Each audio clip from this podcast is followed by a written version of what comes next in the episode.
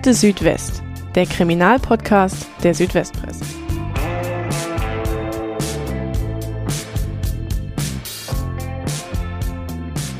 An einem Tag Ende 2019 wühlen Ermittler und Spurensicherer der Polizei buchstäblich im Müll. Auf dem Gelände der Heidenheimer Müllverbrennungsanlage, bei einem Entsorger im Kreis Esslingen und in Containern an der A7 suchen sie nach Leichenteilen. Ein 59-jähriger Mann wird seit Wochen vermisst und die Spur führt in ein Haus in dem kleinen Ort Sondheim bei Heidenheim, wo ein kaltblütiger Mord geschehen ist. Als die Täter gestehen, sind die Ermittler nicht nur wegen der Brutalität des Verbrechens entsetzt. In dem Moment wird auch klar, es war nicht der erste Mord in diesem Haus, in dem Jahre zuvor schon zwei weitere Männer spurlos verschwunden sind. Schritt für Schritt kommen die Ermittler dem Abgrund einer Familie näher, in der der Vater Todesurteile spricht und die Söhne bei der Vollstreckung helfen. Und im Hintergrund lauert stets die Frage, hat das was mit der sizilianischen Mafia zu tun? Sie hören Akte Südwest, den Kriminalpodcast der Südwestpresse. Mein Name ist Roland Müller und unsere heutige Folge führt uns endlich mal wieder auf die raue Ostalb in den Landkreis Heidenheim. Zu Gast bei uns ist heute Laura Strahl, Redakteurin bei der Heidenheimer Zeitung. Hallo Laura, schön, dass du da bist und quasi deine Podcast-Premiere bei uns feierst. Hallo Roland, vielen Dank für die Einladung. Wir, ihr kennt uns, wir haben ja ausschließlich spannende Fälle hier bei Akku Südwest, aber heute geht es schon mal wieder richtig zur Sache mit Kettensägen, Leichenteilen, einem Strick und einfach einer großen Kaltblütigkeit, die da an den Tag gelegt wird. Jetzt, Laura, du hast den Fall ja von Anfang an eng begleitet. Was macht denn für dich so das Besondere an dem Fall aus? Vielleicht die Tatsache, dass mal wieder das Grauen quasi unauffällig nebenan im kleinen Ort wohnt? Äh, ja, das kann man schon so sagen. Also die Vorstellung, dass sowas bei uns möglich ist und dass die Täter auch über so einen langen Zeitraum äh, nicht aufgeflogen sind mit ihren Taten, das ist schon sehr bizarr. Also irgendwie wie in einem schlechten Film. Genau, also ich, ich habe ja schon gesagt, wir machen keine Triggerwarnungen bei Akku Südwest normalerweise, aber heute blicken wir mal wieder in einige Abgründe. Ähm, und wir haben ja auch schon zwei Folgen aus der Region Heidenheim gemacht in Akku Südwest. Einiges los bei euch da drüben. Das war einmal der Mordfall Maria Bögerl und dann auch der tödliche Rockerkrieg von Heidenheim. Wer die Folgen jetzt noch nicht gehört hat, die können wir empfehlen. Und wie schon die letzten Male ist auch diese Folge eine Co-Produktion mit Unterm Dach, dem Podcast der Heidenheimer Zeitung. Aber jetzt anschnallen, wir steigen jetzt gleich ein in unseren heutigen Fall. Diese Folge wird von der Systemhaus Ulm GmbH präsentiert, eurem Partner für IT-Dienstleistungen, Applikationsentwicklung und Cybersicherheit. Viele von euch arbeiten zurzeit wahrscheinlich im Homeoffice. Aber habt ihr gewusst, dass die Arbeit in den eigenen vier Wänden zum Krimi werden kann? Im Netz sind wir vielen Gefahren ausgesetzt. Das stellt vor allem kleine und mittelständische Unternehmen vor neue Herausforderungen. Wie ihr die Remote-Arbeit richtig absichern könnt und euch gegen Cyberangriffe wehrt, verraten euch die IT-Experten von der Systemhaus Ulm GmbH. Beim Arbeiten von zu Hause nutzt ihr Netzwerke, die nicht vom Unternehmen kontrolliert werden. Deshalb ist es wichtig, die Leitung in die Firma und den Zugriff auf Unternehmensdaten möglichst sicher zu gestalten. Besonders häufig kommen Cyberattacken vor, bei denen Kriminelle gezielt versuchen, ihre Opfer zu täuschen. Zu Hause sind Mitarbeiter dafür oft anfälliger. Statt bei einem Verdacht geschulte Kolleginnen und Kollegen um Rat zu fragen, treffen Angestellte oft eigene Entscheidungen, im schlimmsten Fall die falschen. Wie ihr eure Arbeitsplätze zu Hause und in der Firma wirkungsvoll absichert, erfahrt ihr auf www.systemhaus-ulm.de. Der Fall beginnt für die Öffentlichkeit ja Ende Mai 2019 und zwar, weil die Polizei, wie gesagt, an mehreren Orten sozusagen im Müll wühlt. Es gibt Durchsuchungen an einer Müllverbrennungsanlage und anderen Betrieben in Heidenheim, in Sondheim, aber auch im Kreis Esslingen. Und auch Müllcontainer an Rastanlagen an der A7 werden von der Polizei durchwühlt. Alles anfangs etwas rätselhaft, die Polizei verrät nicht viel, wir haben uns alle gewundert, aber dann wird klar, gesucht werden Leichenteile, es gibt da ein schlimmes Verbrechen.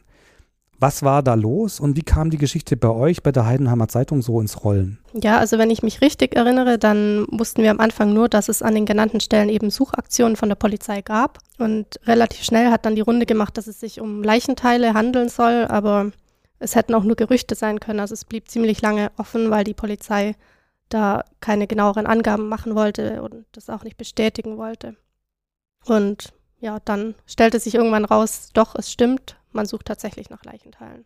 Genau, die Polizei war am Anfang relativ zurückhaltend mit Infos, um es vorsichtig zu sagen, weil sie hatten den Fall ja quasi schon fast geklärt. Es gab zu dem Zeitpunkt schon Geständnisse, aber das Ausmaß wurde dann für uns ähm, erst nach und nach deutlich.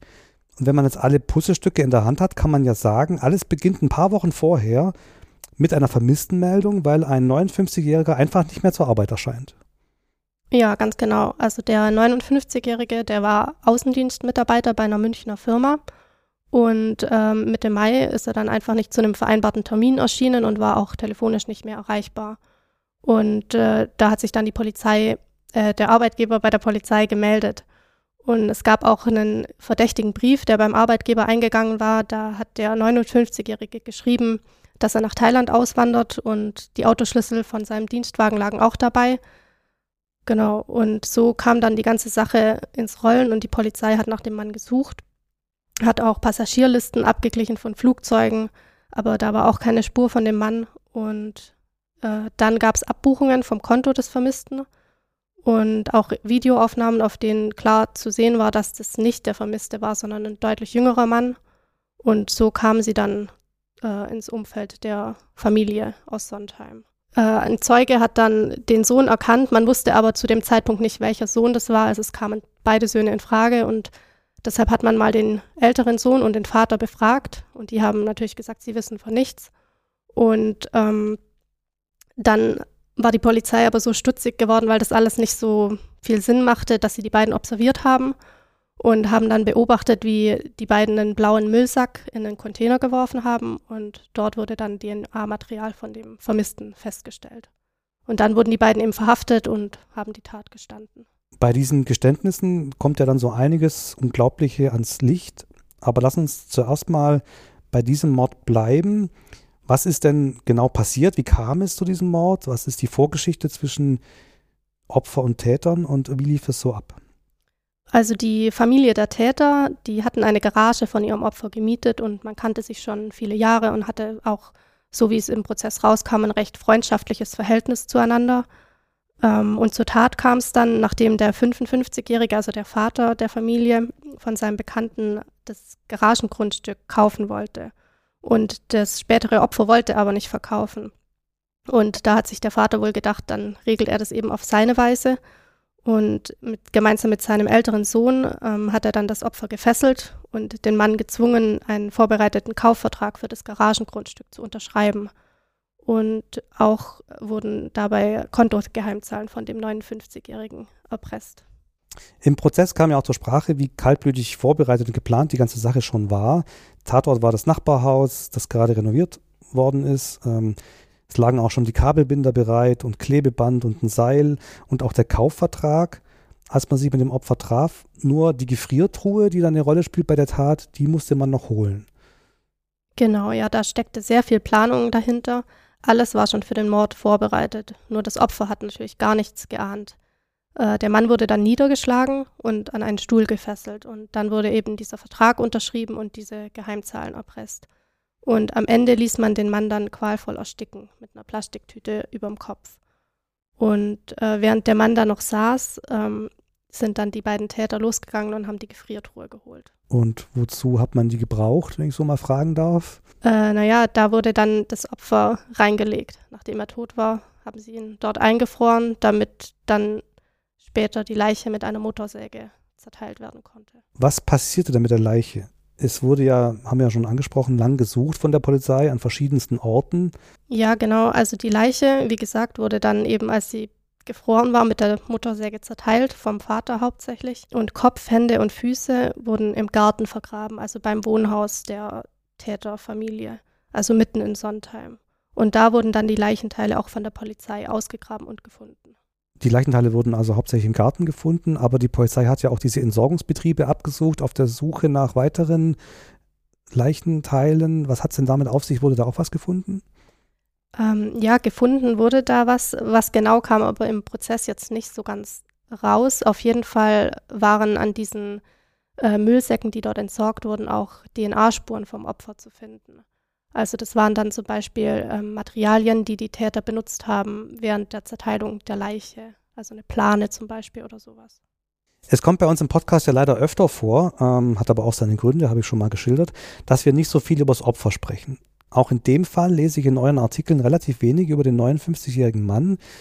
Und die Täter glaubten ja offenbar auch, dass sie niemand so richtig vermissen würde. Ähm, der Arbeitgeber hat ihn dann vermisst gemeldet. Was lässt sich denn über das Opfer denn noch sagen?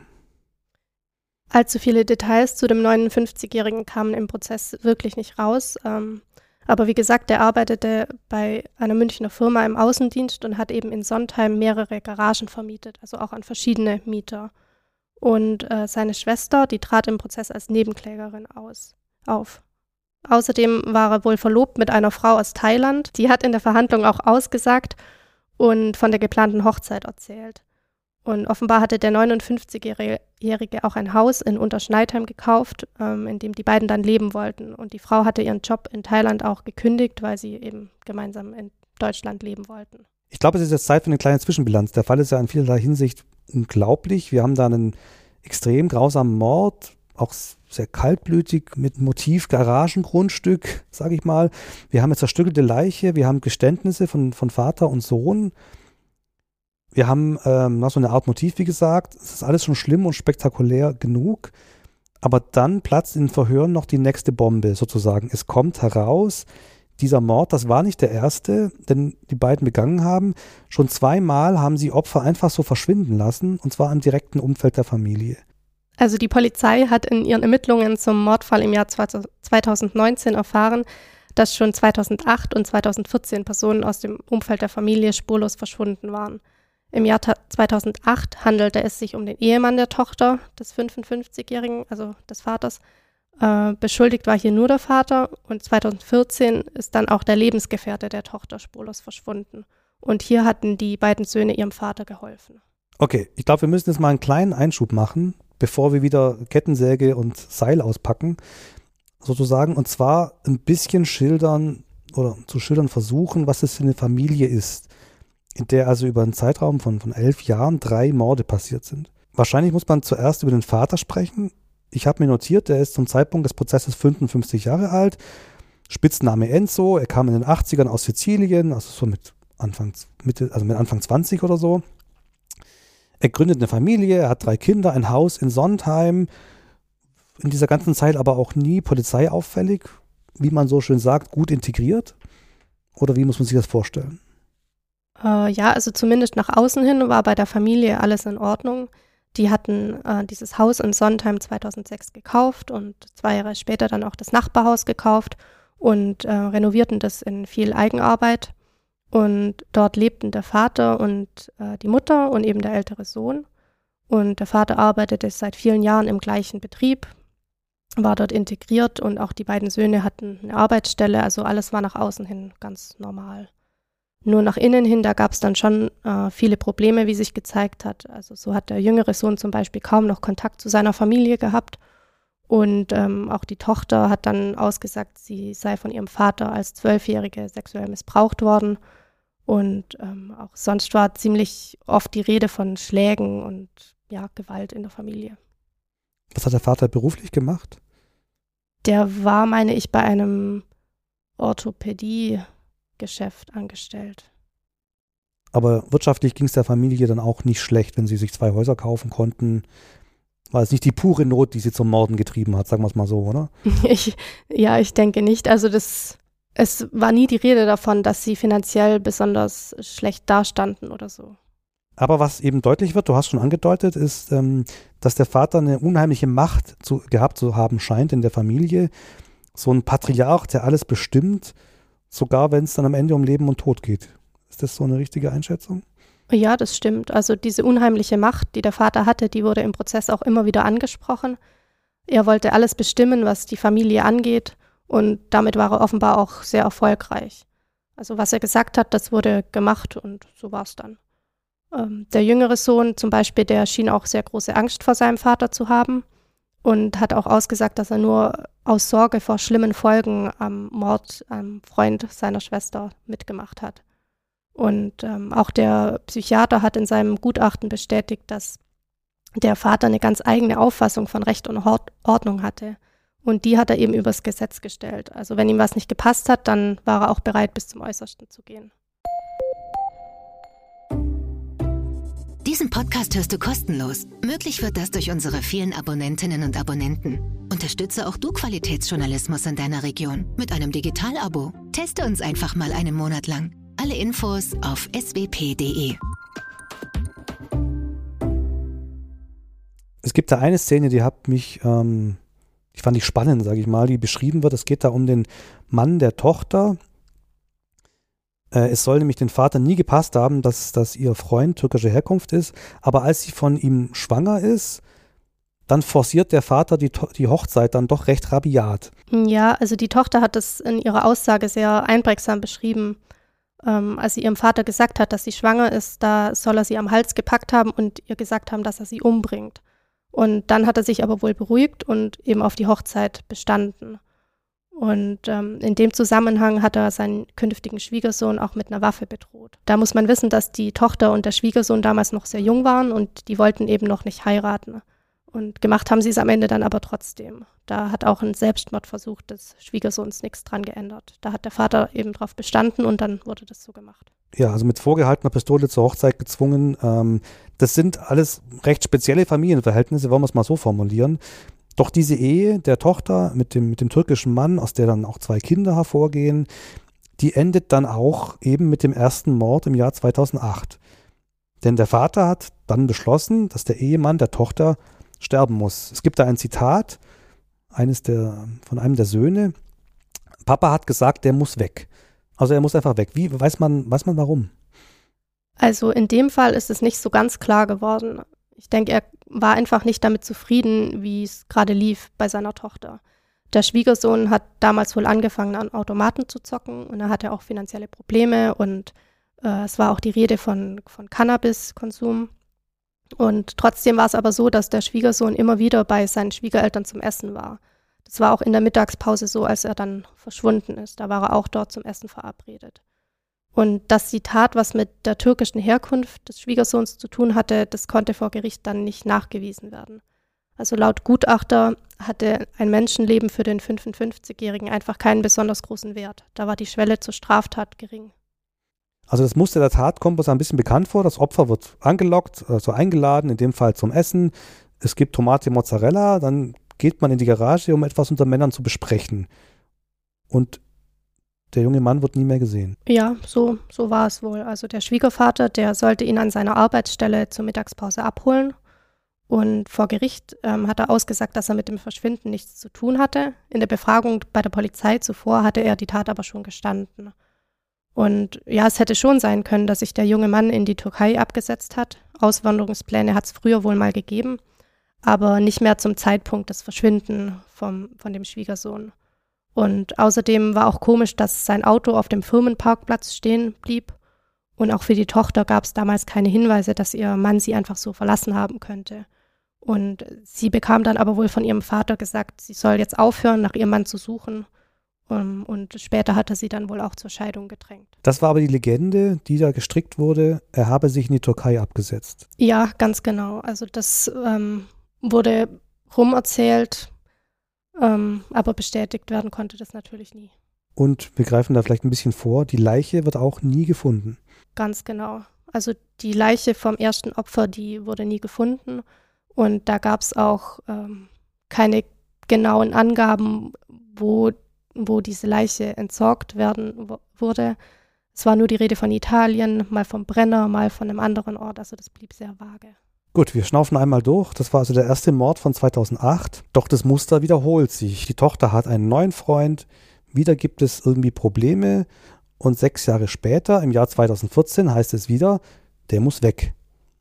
Also gibt es wieder mal eine Essenseinladung zu Enzo. Das, wenn man es wüsste, würde man nicht hingehen, aber endet wieder schrecklich. Ja, also bei der zweiten Tat, da war die gesamte Familie zu einem gemeinsamen Abendessen ins Haus der Familie in Sondheim eingeladen.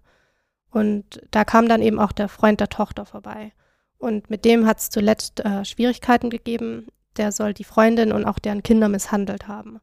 Und ähm, da hat der Vater dann den Entschluss gefasst, die Situation wieder auf seine Art zu lösen.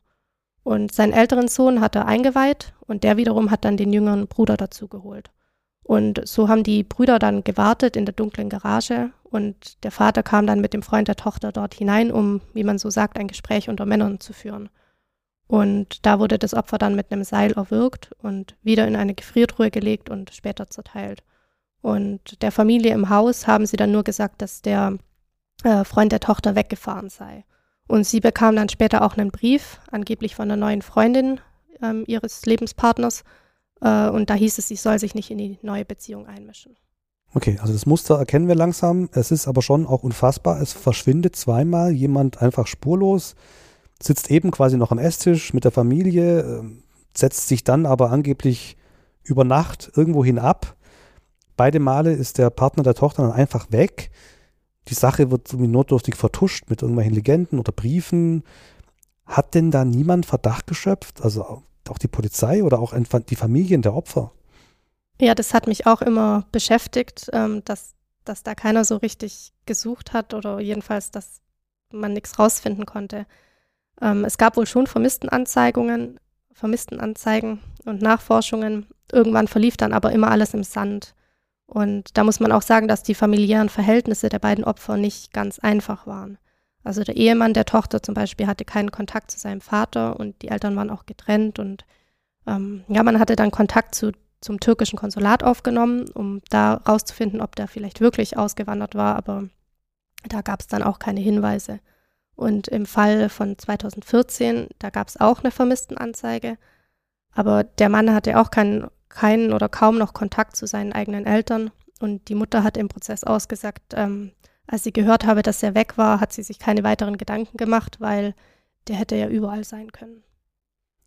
Was passierte denn beim zweiten Mord mit der Leiche? Wurde denn die wenigstens gefunden? Nee, die wurde auch nicht gefunden. Also da äh, hieß es, dass die, ähm, die zerteilte Leiche in Fässer einbetoniert wurde und diese Fässer wurden dann nach Italien gefahren und dort in einem Waldstück ähm, in der Nähe vom Geburtsort des Vaters eben abgelegt. Aber ähm, gefunden wurde da nie was. Die Tochter der Familie hat ja auch ausführlich im Prozess ausgesagt, was sie ja nicht hätte machen müssen. Es gibt ja ein Aussageverweigerungsrecht für enge Angehörige. Und wir haben es schon geschildert, beide Male geht der Partner mit dem Vater äh, in die Garage. Beim ersten Mal war sie nicht dabei.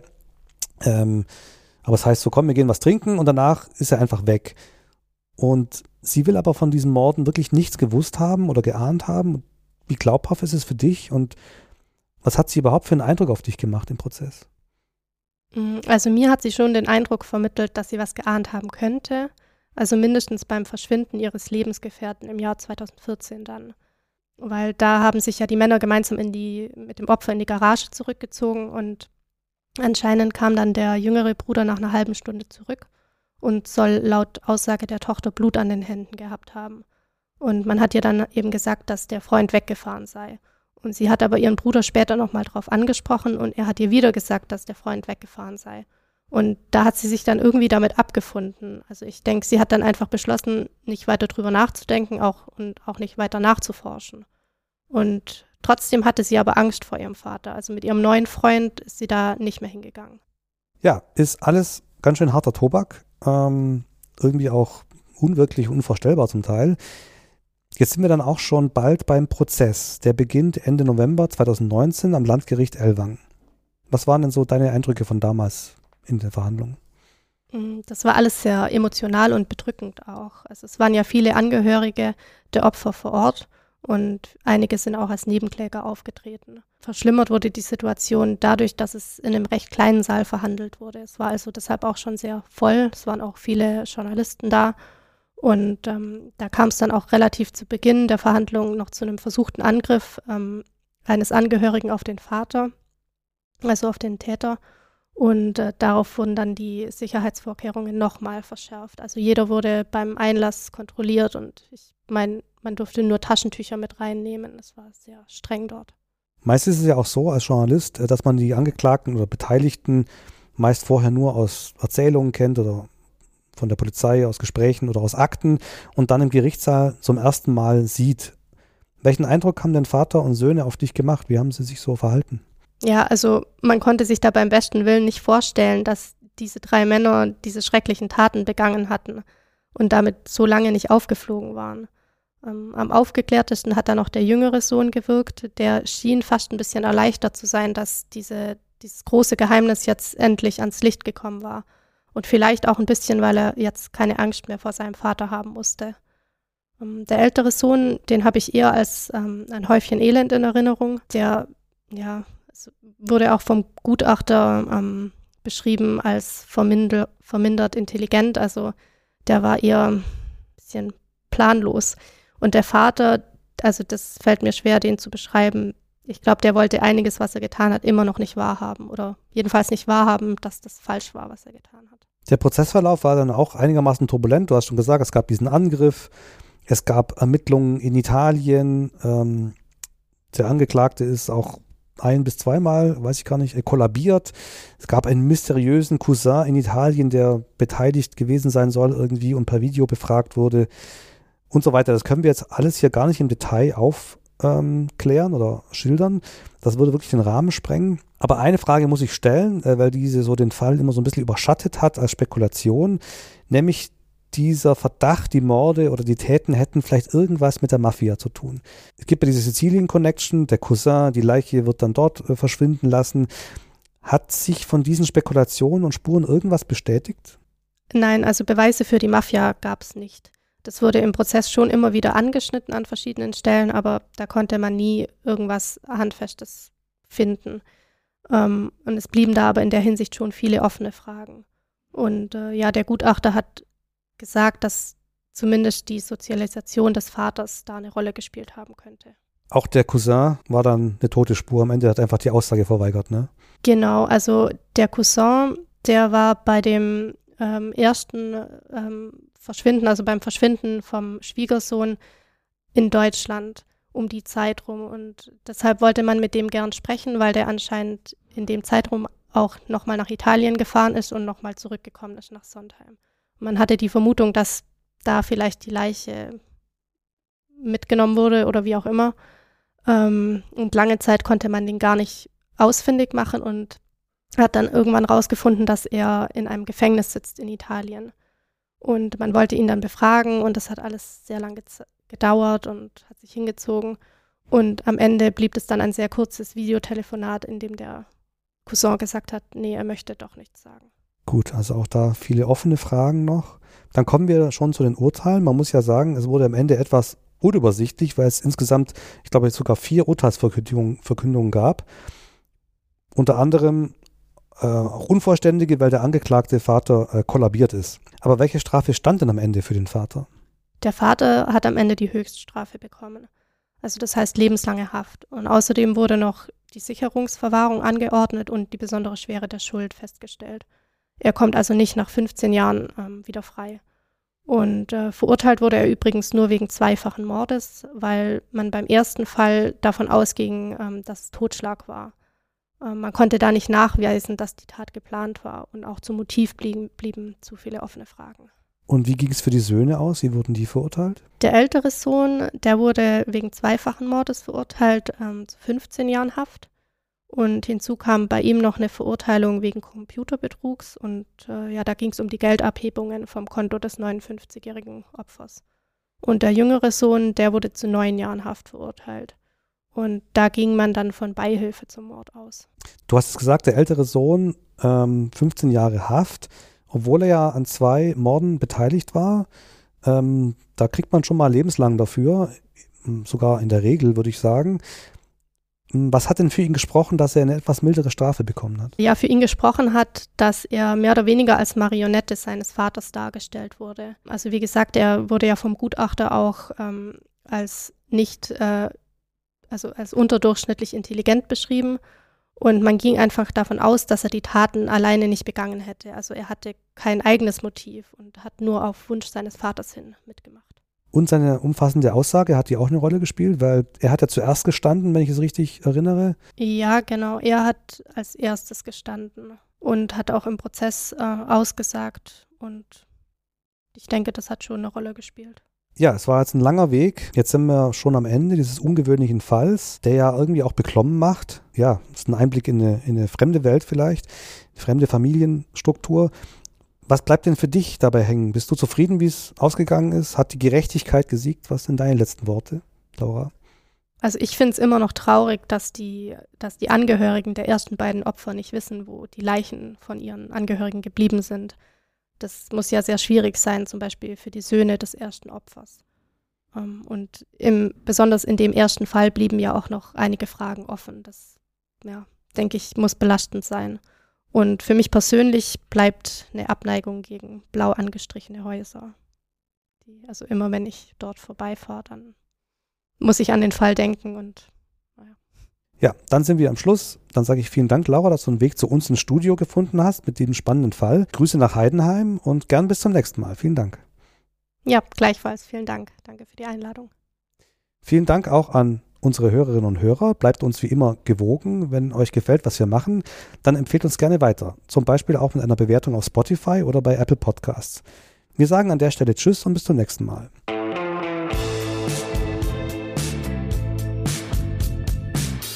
Wenn ihr Feedback, Anregungen oder Ideen für Fälle habt, schickt uns gerne eine E-Mail an podcast.swp.de. Wenn ihr gar nicht genug bekommen könnt von spannenden Kriminalfällen aus Baden-Württemberg, dann schaut mal auf unserer Webseite vorbei unter swp.de/slash crime. Dort gibt es nicht nur Infos zu unserem Podcast, sondern auch Artikel und Interviews rund um Crime im Südwesten. Und ihr findet dort auch einen Newsletter. Wenn ihr den abonniert, verpasst ihr nichts mehr von Akte Südwest.